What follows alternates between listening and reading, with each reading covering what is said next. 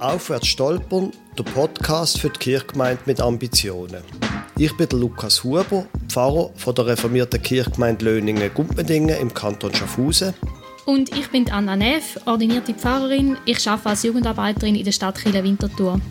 Der Podcast vom Landeskirchenforum und von Reformiert bewegt richtet sich an reformierte Kirchengemeinden. Wie werden wir von einem Dienstleistungsanbieter mehr zu einem Beziehungsnetzwerk? Zu einem Beziehungsnetzwerk, wo sich Menschen plötzlich fragen, ob der christliche Glaube etwas mit ihnen zu tun hat.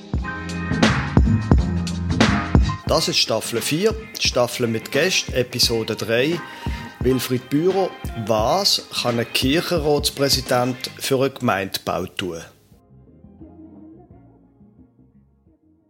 In dieser vierten Staffel reden wir mit Menschen, die etwas zu sagen haben in Sachen Gemeindebau. Heute reden wir mit dem Wilfried Bührer. Er ist ausgebildeter Pfarrer und ist bis vor kurzem Kirchenratspräsident im Kanton Thurgau. Wilfried, schön, dass du heute da bist bei uns im Podcast. Kannst du dich kurz vorstellen? Ja, Wilfried Bührer, das ist gesagt worden. Ich bin verheiratet, habe drei erwachsene Kinder, fünf Enkel.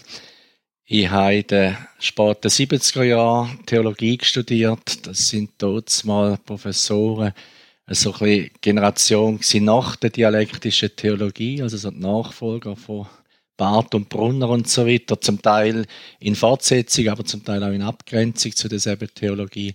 Aber sind alle da schon relativ alt gewesen. Ich bin also prägt von Theologieprofessoren, so mit Jahrgang zwischen 10 und 20 vor allem. Hm. Mhm. Und bin dann Pfarrer geworden, 1981, bis eigentlich bis jetzt. Aber äh, bin dann 2003 Kirchenratspräsident geworden, bin 19 Jahre Kirchenratspräsident im Thurgau. Das ist nicht ganz ein Vollamt. Ich habe noch so ein Viertel bis ein Drittel Pfarramtsstellvertretungen immer gemacht und mache die jetzt. Im Mai bin ich im Amt als Kirchenratspräsident pensioniert worden mache ich wieder noch ein bisschen mehr Stellvertretung, ein bisschen gutmütigerweise gesagt, da während der Ferien, ich mache da und dort Amtswochen, jetzt braucht es mich gerade ein bisschen viel mit Beerdigungen. Also das ist meine aktuelle Herausforderung. Spannend, jawohl. Jetzt, du bist lang Kirchenratspräsident gewesen und mir würde wundern, so ein Kirchenrat auch als Gremium, was kann der eigentlich für einen Gemeindebau tun? Ja, vielleicht ein bisschen eine plakative Antwort. Es ist schon mal etwas, wenn er ihn nicht verhindert. Okay. also, wir haben immer grossen Spielraum der Gemeinde. Und ich glaube, das ist wichtig. Man muss nicht allzu fest so mit der Zensurschere dahinter, auch allzu fest auf theologische Korrektheiten beharren. Vieles löst sich an dem von mir selber. Also, wenn Gemeindebau wirklich im ist, ist das immer konfliktträchtig.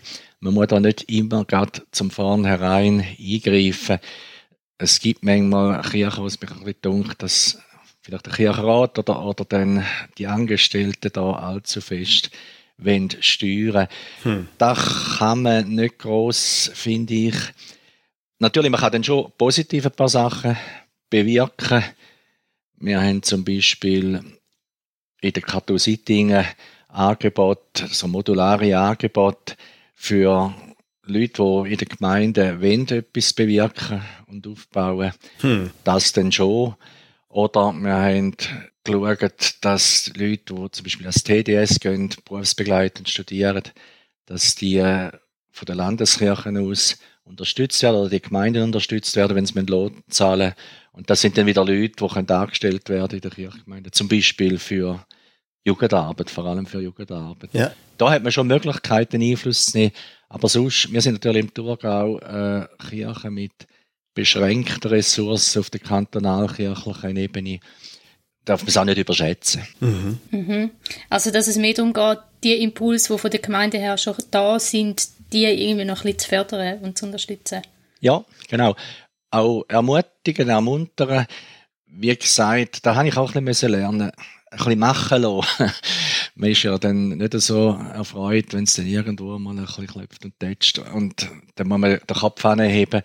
Aber schon beim Vorgänger, das ist jetzt lang zurück, er ist nicht Theologe er ist freisinniger, weit umeinander bekannter Politiker der das noch so ein bisschen im Nebendamm gemacht hat. Er hat einfach den Menschen etwas zutraut und sie machen und ein Stück weit machen lassen. Und das finde ich ist schon wichtig jetzt von dieser Funktion her. Ja. Und meine eigene Erfahrung, wo ich ja quasi eben auf der anderen Seite bin, in, auf Seite vom Pfarramt, von der Kirchgemeinde, glaube ich schon auch, es kann sehr wohl eine sinnvolle Aufgabe sein von einem Kirchenrat, von einer Kantonalkirche, um auch wie eine Art Gemeindebauthemen aufs Tapet bringen und sagen, schau mal, das wäre noch etwas und da hat man ein Angebot und dann hoffen einfach quasi, dass dann die Kirchgemeinden die auch benutzen, die Angebote. Das sicher, ja. Wir haben immer Synodentagungen gehabt, die in diese Richtung gegangen sind. Und wie gesagt, die Arbeit im TECO mit der KTU Sittingen geht stark auch in diese Richtung.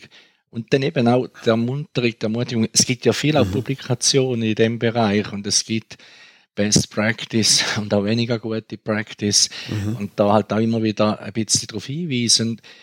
Mein Vorteil ist noch ein bisschen, weil ich immer auch Stellvertretungen gemacht habe, dass ich relativ nah bei den Gemeinden und bei den Kollegen war. Mhm. Da schon einmal auch, auch eine Schöpfung geben, das schon.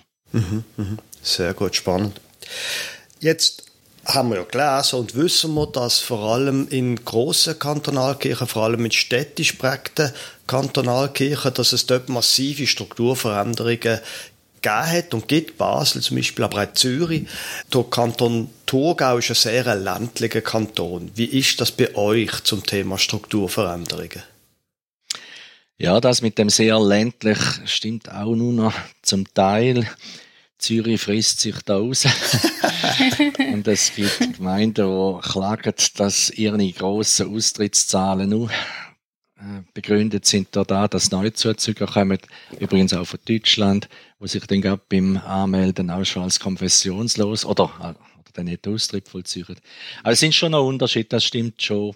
Wobei, wir haben vor mindestens 20 Jahren, 30 Jahren auch mal so einer Synodentagung der dortmalige baselstädtische Kirchenratspräsident eingeladen, der Theo Schubert, oder vielleicht ist er da auch schon pensioniert, ich weiß es nicht mehr.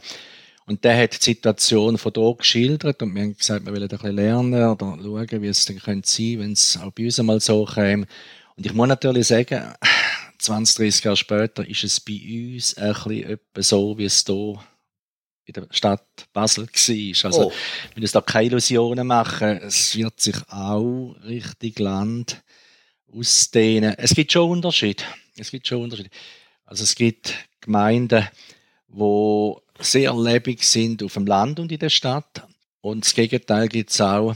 Aber ein Unterschied ist wahrscheinlich der, und der könnte bleiben, dass Kirchen im Dorf halt noch ein Wert ist. Also, dass die Leute, wir haben ja fast Luther Kirchen, die einfach wirklich Gemeinkirchen sind im Dorf, mhm. dass man sich mit dem identifiziert und das nicht so schnell würde einfach will, sich von dem distanzieren während dem wahrscheinlich das in einem Stadtquartier ein bisschen schwieriger ist, die Identifikation zu erhalten. Klar, das Münster oder so natürlich schon. Mhm.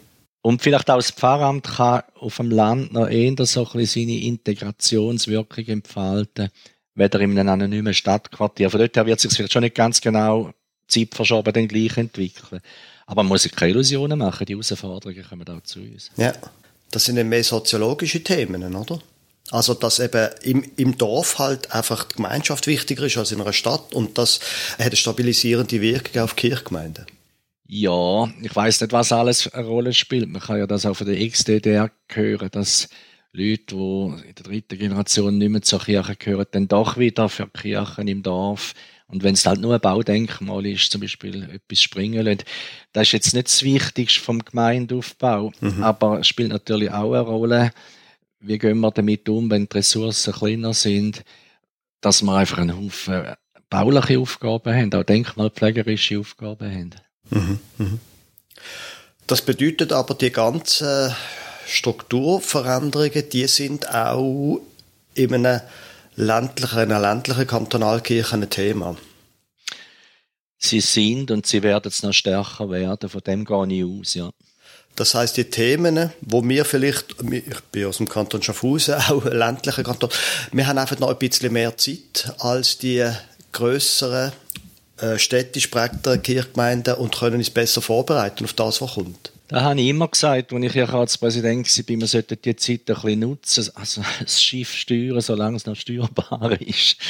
Es ist immer irgendwie steuerbar, aber äh, ja, wir sollten die, die, die zeitliche Gnade noch ein bisschen nutzen. Ja. Mhm. Mhm. Und wie, wie habt ihr die genutzt?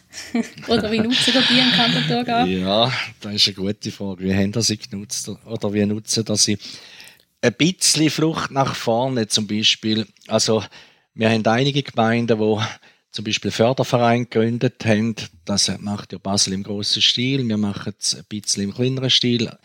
Auch dort, wo man es vielleicht nicht ganz zwingend müsste wo man vielleicht könnte eine Jugendarbeitsstelle auch schaffen mit einer Steuererhöhung, dass man sagt, nein, wir schaffen sie, wir probieren einen Trägerclub, einen Trägerverein zu gründen.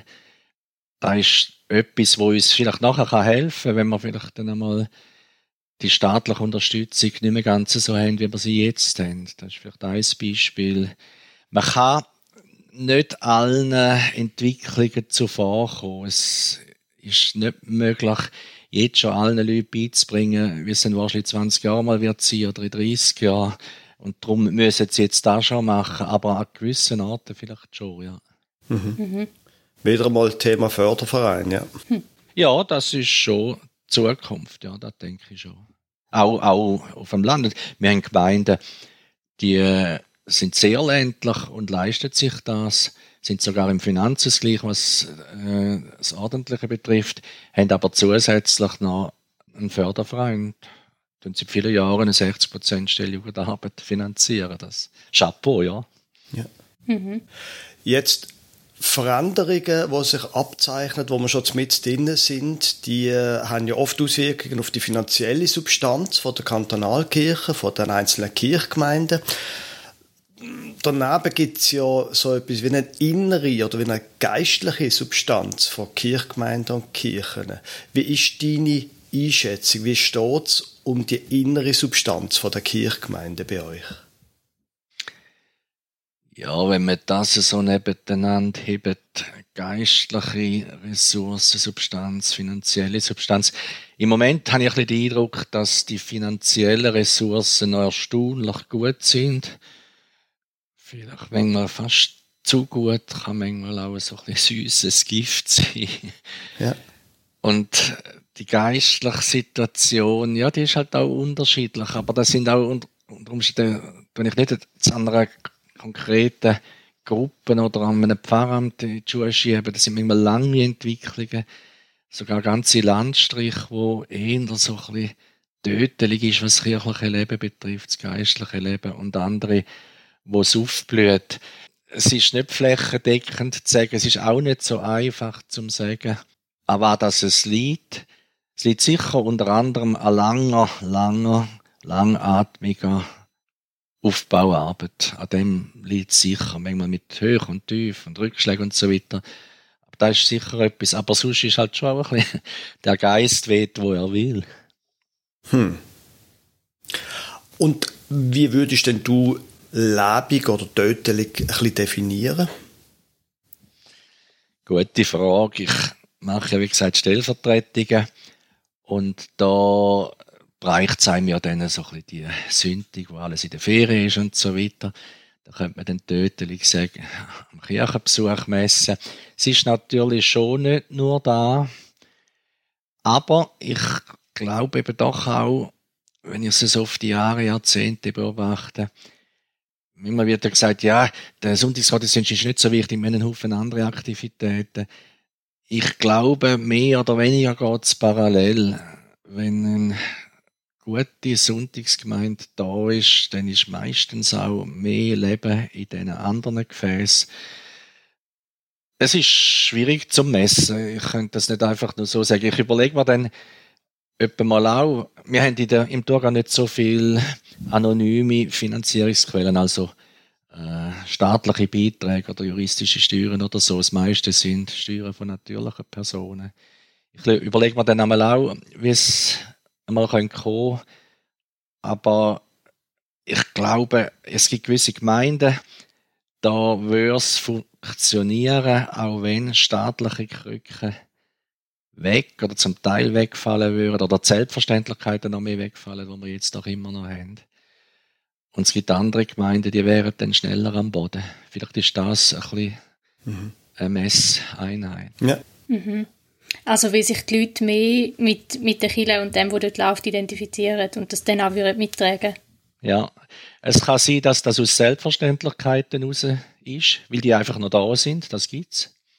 Es kann aber auch sein, dass es aus Aufbauarbeit raus so ist, weil da Leute sehr bewusst jetzt sich kirchlich engagieren. Mhm.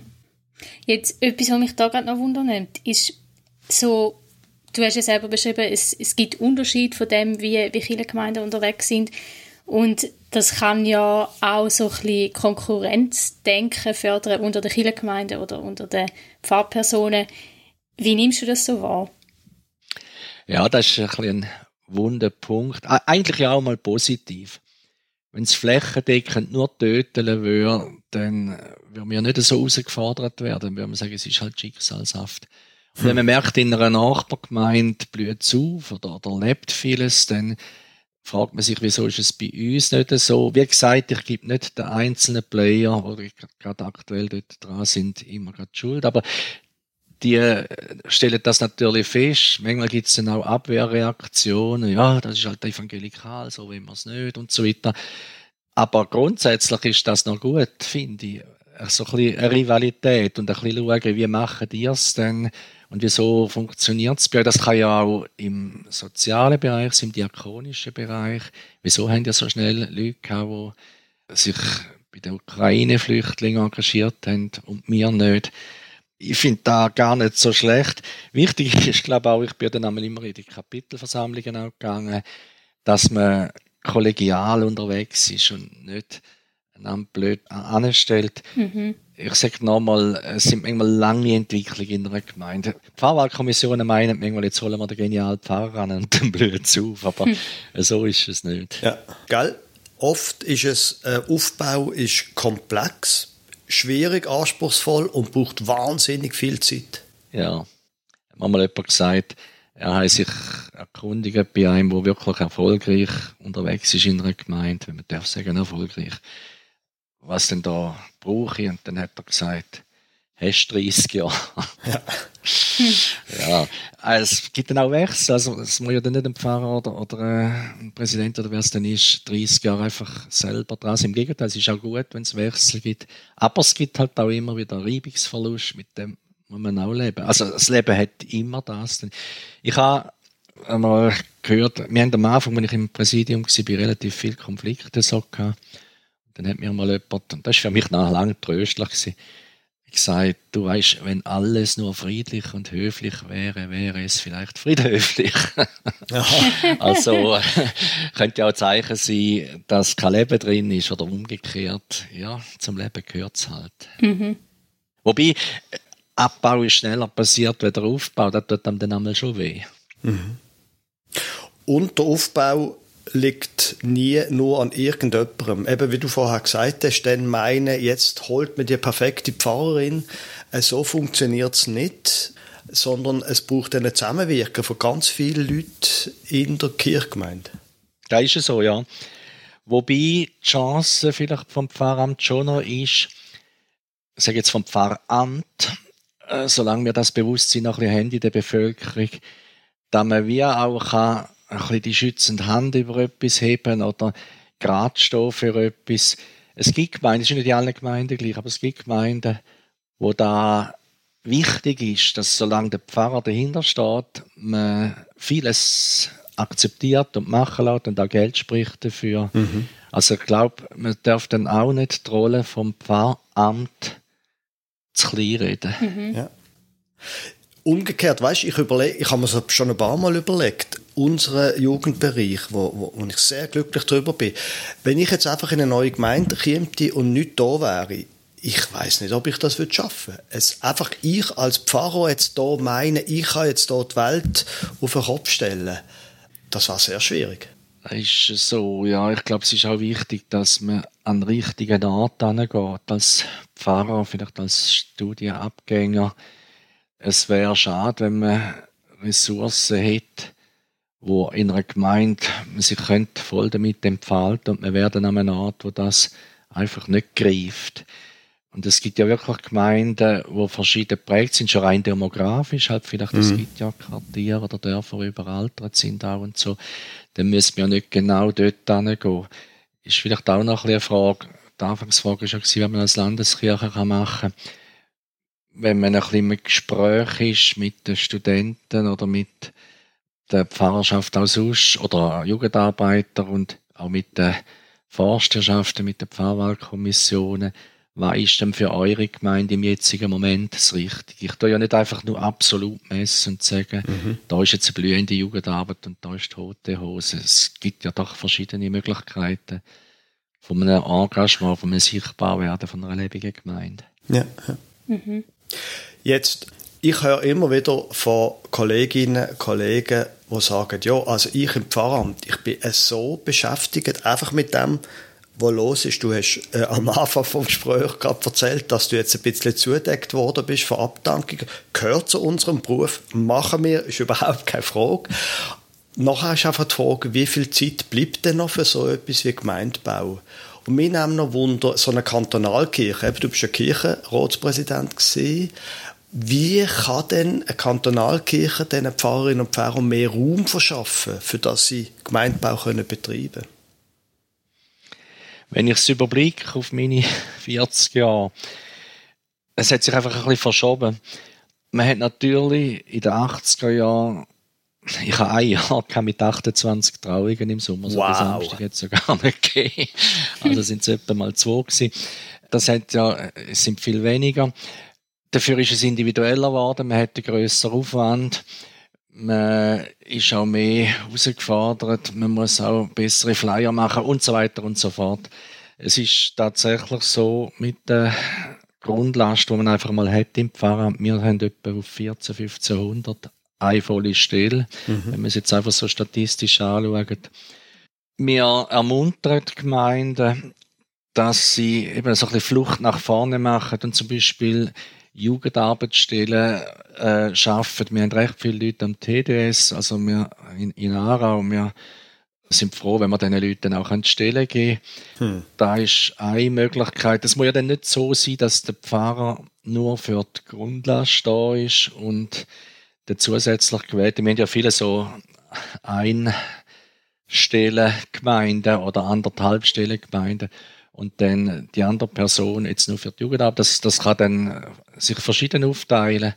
Aber äh, wenn ich vergleiche, wenn wir in der Landeskirche etwa für 1500 Leute zuständig sind und in einer Freikirche sind es vielleicht 150 Leute oder nicht einmal, dann ist es ja klar, dass wir nicht so viel können im Blick auf den Einzelnen machen oder, oder im Blick auf den Aufbau im freiwilligen Bereich da muss man sich einfach bewusst sein und da muss man den Gemeinden auch immer wieder sagen. Mhm. Mhm.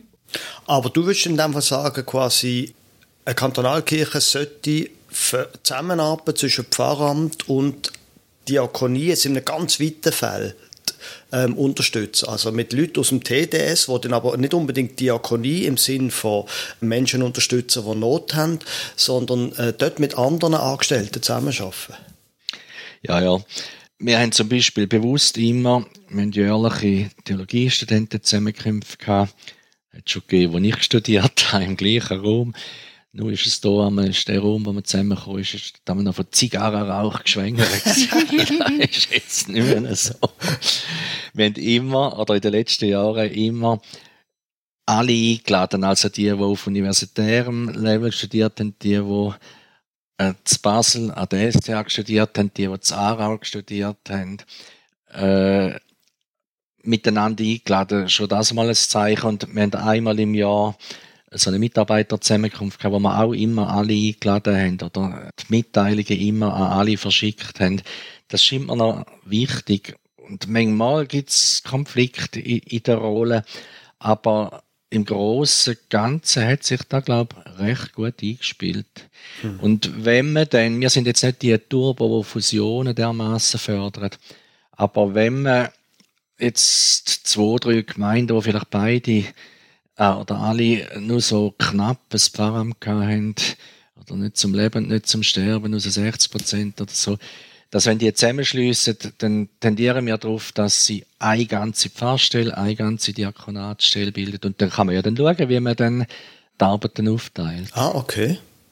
Also ein klares Konzept, dass man dann nicht nur ans Pfarramt denkt, sondern auch denkt darüber, dass man Diakonin und Diakon anstellt. Mhm. Ja, das ist wirklich so, das sagen wir immer. Wobei dann wieder die Frage ist, ich habe jetzt das auch erlebt in einer Gemeinde, wo es so ist, wenn dann der Diakon, der kommt, wenn, der, wenn die Stelle dann ein Profil hat, wo recht viel Neues soll initiiert werden im diakonischen Bereich, im Jugendarbeitsbereich und so weiter, dann hat man es ja nicht ganz abdeckt, was die 63% Stellen vorher gemacht haben in Sachen mhm. Grundversorgung. Mhm. Da muss man sich einfach, das sind so Sachen, wo man sich einfach muss bewusst sein. Aber ich glaube, auch St. Galler machen das stark, habe ich wahrgenommen. Es muss ein bisschen in die Richtung gehen. Wenn Fusionen, dann muss es wirklich konzeptionell gut sein. Mhm. Spannend. Mhm. Und in dem Fall wirklich auch so ein bisschen an Gemeinbau denken, wo über Grundversorgung ausgeht, schon in, in dem hinein und nicht nur reduzieren von Sachen, wenn man fusioniert. Ja, ja, nicht einfach nur vom Funktionieren her oder sogar vom Funktionär her denken, mhm. sondern dass da Spielraum ist auch für Gemeinbau. Ich habe den Eindruck, dass sei, das Bewusstsein sei im, im Wachsen in der Gemeinde. Vielleicht gerade, weil es eben auch Unterschiede gibt, wo die Gemeinden stehen und man schaut nach links und rechts und fragt sich, wieso können es bei uns nicht auch so sein. Ich habe den Eindruck, dass schon eine Offenheit da ist, gerade auch wenn neue Präsidien kommen, Präsidenten, Präsidentinnen der Kirchenvorsteherschaft, dass die äh, auch wenn etwas bewirken, mhm. das ist schon, die wollen nicht einfach nur verwalten, ja. in der Regel. Ja. Ihr habt ja als Kantonalkirche eine Stelle für Innovation geschaffen. Hat das auch ein bisschen mit dem zu tun? Oder was ist so der Grund, wieso dass ihr die geschaffen habt? Ja, wir haben mehrere so Meetings und Arbeitsgruppen und Workshops und wenn man dem alles soll sagen.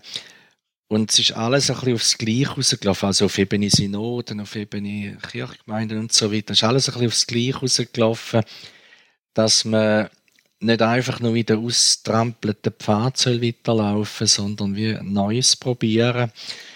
Und dann ist es eigentlich erstaunlich oder vielleicht fast verdächtig, einstimmig angenommen worden, dass hm. man so eine halbe Stelle schafft. Der hat nicht so viel kantonalkirchliche Stellen, also will ja nicht etwas heissen, so eine 50% Stelle schafft, wo wirklich soll Innovationen fördern, auch ein bisschen beeinflusst von England, hm. Fresh Expressions und so weiter, oder Erprobungsräume in Deutschland und so weiter das ist erstaunlich, wobei sich vielleicht auch verschiedene Leute Verschiedenes vorstellen und die werden auch nicht können zaubern. Und wenn man jetzt auch, es wäre vielleicht noch interessant, die Stelle ist jetzt spitz, die können da mit ihr einmal noch ein Gespräch führen, was sie sagt, es ist nicht so, dass man ihr dann einfach Türen einrennt und sagt, endlich gibt's die Stelle.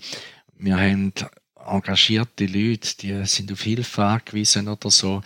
An vielen Orten sind die engagierten Leute auch gut aufgehoben, da muss man schon auch sehen. Aber die Idee wäre schon, es gibt natürlich auch Kirchen oder Pfarrhäuser, wo es vielleicht gar nicht mehr brauchen weil vielleicht nicht mehr jeder Sonntag Gottesdienst ist oder wie auch immer.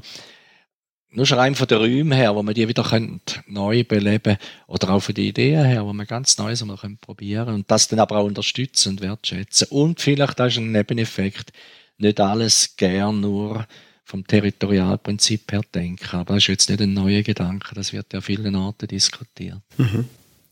Jetzt meine Heim, mein heimlicher Verdacht ist, dass so eine Innovationsstelle gebraucht wird von den Kirchgemeinden, wo eigentlich auch ohne Innovationsstelle Schlag kämen und die, die das machen, was man schon immer gemacht hat, gar nicht daran denken, dort anzulüten. Ist das einfach mein heimlicher böser Verdacht? Kann sein, ja. Es muss aber nicht sein, weil die Gemeinden, wo einiges lebt, die kommen in der Regel auch zu Schlag damit. Und die anderen Gemeinden spüren ja vielleicht auch ihre Defizite. Also es tönt wirklich auch mit der Frau mal noch reden, die jetzt die Stelle hat, mhm. wie sich das entwickelt. Es könnte schon sein. Es könnte schon sein.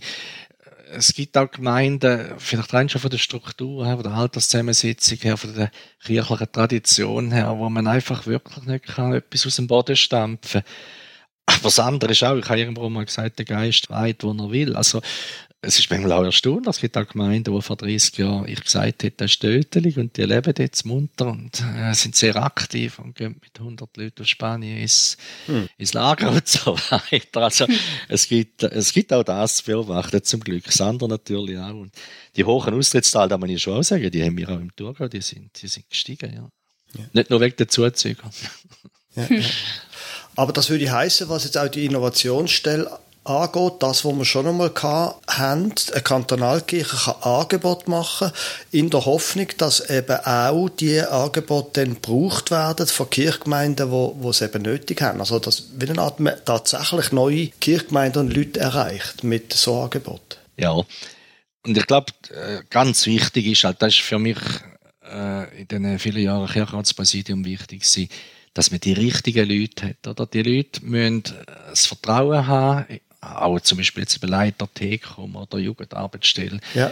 der Ketenausbildung oder jetzt eben die Stelle, dass man es auch holt. Oder wenn man nur einfach gute Papier macht, irgendwann einem Computer, dann passiert nichts. Die, man muss das Gefühl haben, der Gemeinde, mal da wäre ein Mehrwert, da könnte man ja. etwas gewinnen. Und dann kann es schon sein, ich sage nochmal, die, die Gemeinden, die es nicht so verrückt lebt, die leiden ein Stück weit auch drunter. Und die Behördenleute, wenn neue kommen, die, die wollen ja etwas. Und wenn, wenn man die richtigen Leute hat und die ein bisschen langen Schnuff haben, dann wird nicht am Montag, wenn man das Büro eröffnet hat, das Telefon heiß laufen. Ja. Wo ein bisschen langen Schnuff haben, man muss den Kontakt pflegen, dann glaube ich schon, kann etwas entstehen in den verschiedensten Ausgangslagen von diesen Gemeinden. Ja, ja.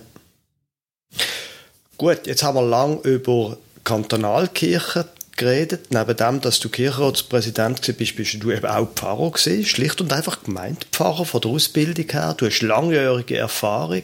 Du hast jahrzehntelang können Kirchgemeinden beobachten. Was bräuchte aus deiner Sicht als Pfarrer? Was bräuchte es, dass der Gemeindebau gelingen kann? Vielleicht zuerst ein bisschen weniger erfreuliche Antwort.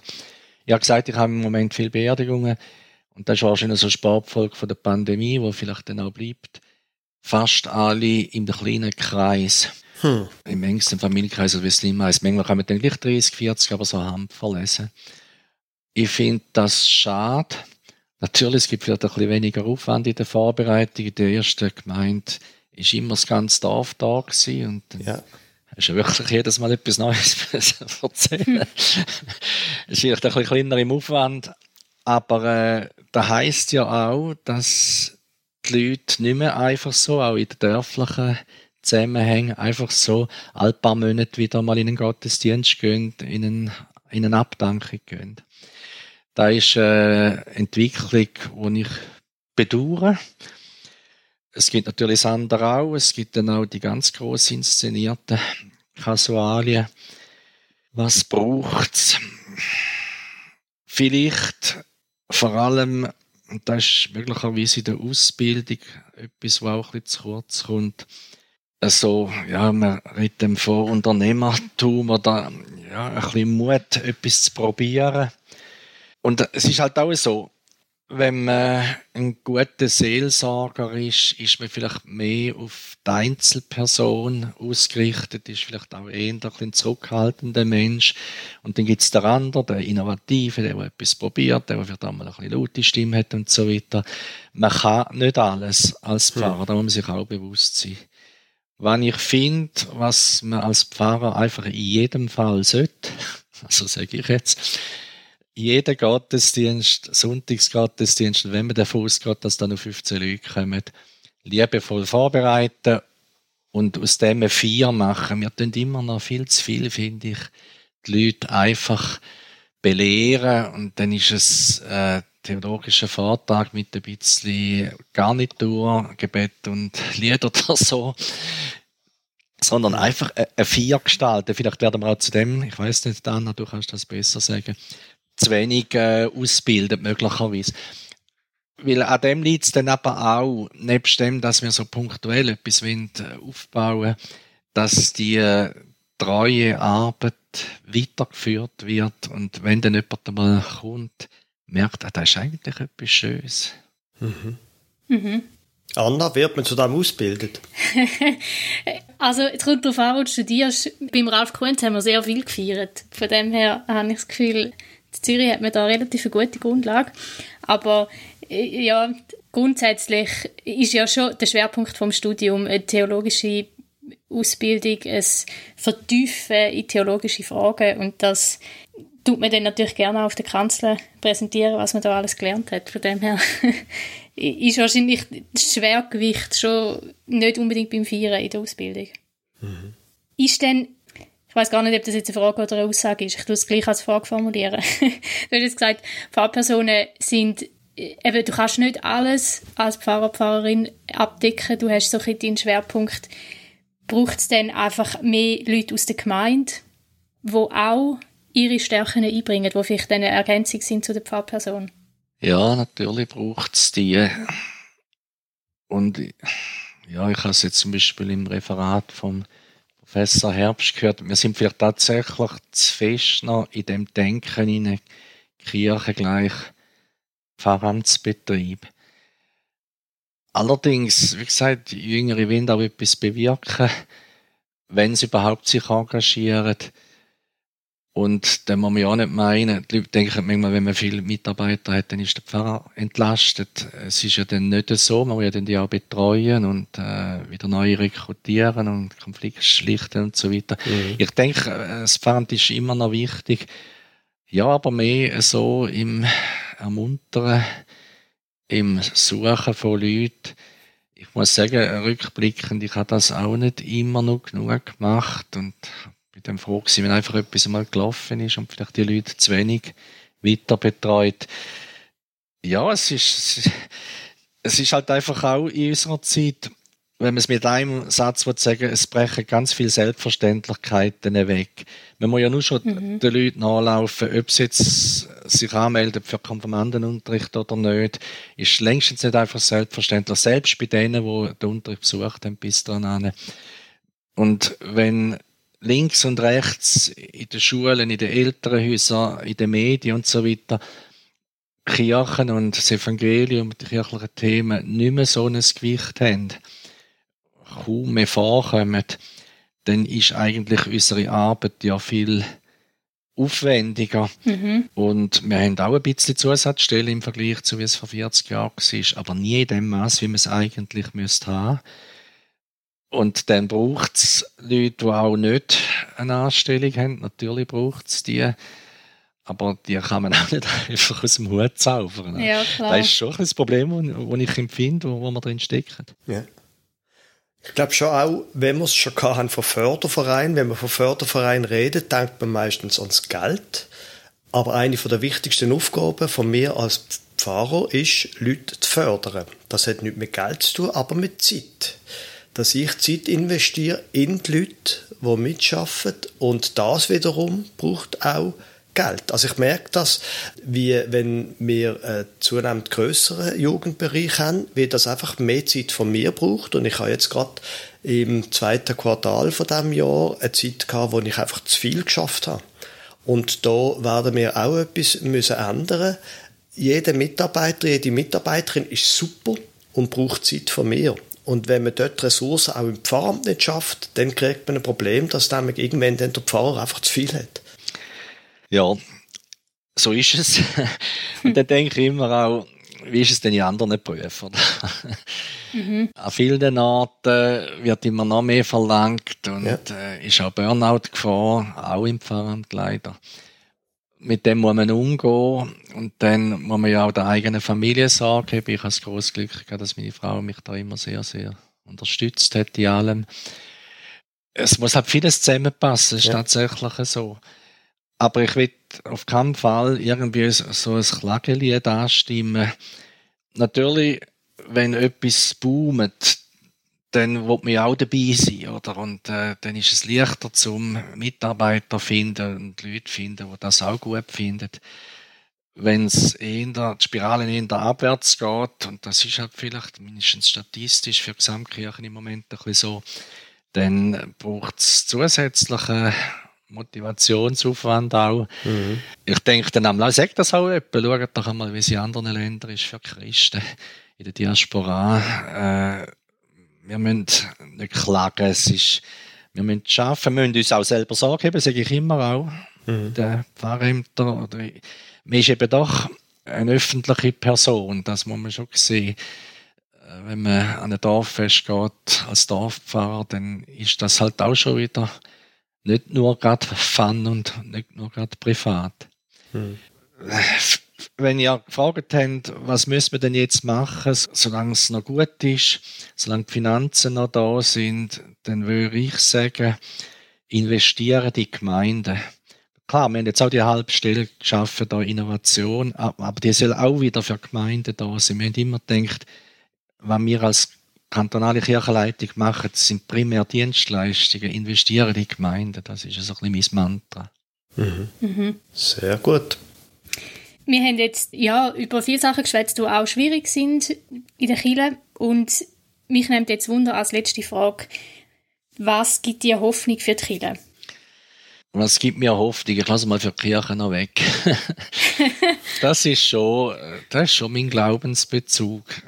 Und zum Glück kann ich den mit meiner Frau teilen und auch mit anderen. Also, Glaube, Liebe, Hoffnung, das gehört ja irgendwo zusammen und ich bin da weiß Gott kein Akrobat in dieser Hinsicht. Ich verliere auch schnell die Hände und so, wenn etwas nicht gerade so läuft, wie ich mir es vorgestellt habe. Aber ich denke, ein bisschen messenlos sollten wir uns dann doch an dem, also vielleicht ein bisschen Gelassenheit oder eben Hoffnung, wir müssen nicht da Künstler sein, dem äh, Glaubenskünstler von der Gemeinde überhaupt nicht. Aber ja, da treibt mich schon. Und für die Kirche, natürlich hat es immer Orte gegeben, wo sie aufgeblüht hat. Da habe ich gesagt, gibt es sogar in der eigenen Kantonalkirche und Orte, wo es äh, in der Abwärts geht. Und das ist ja natürlich auch weltweit so. Es ist überhaupt nicht so, dass es die ganze Welt nur serbelt. Aber halt auch nicht immer nur bequem. Und das hätte uns ja Jesus auch nicht versprochen, dass alles immer nur bequem ist.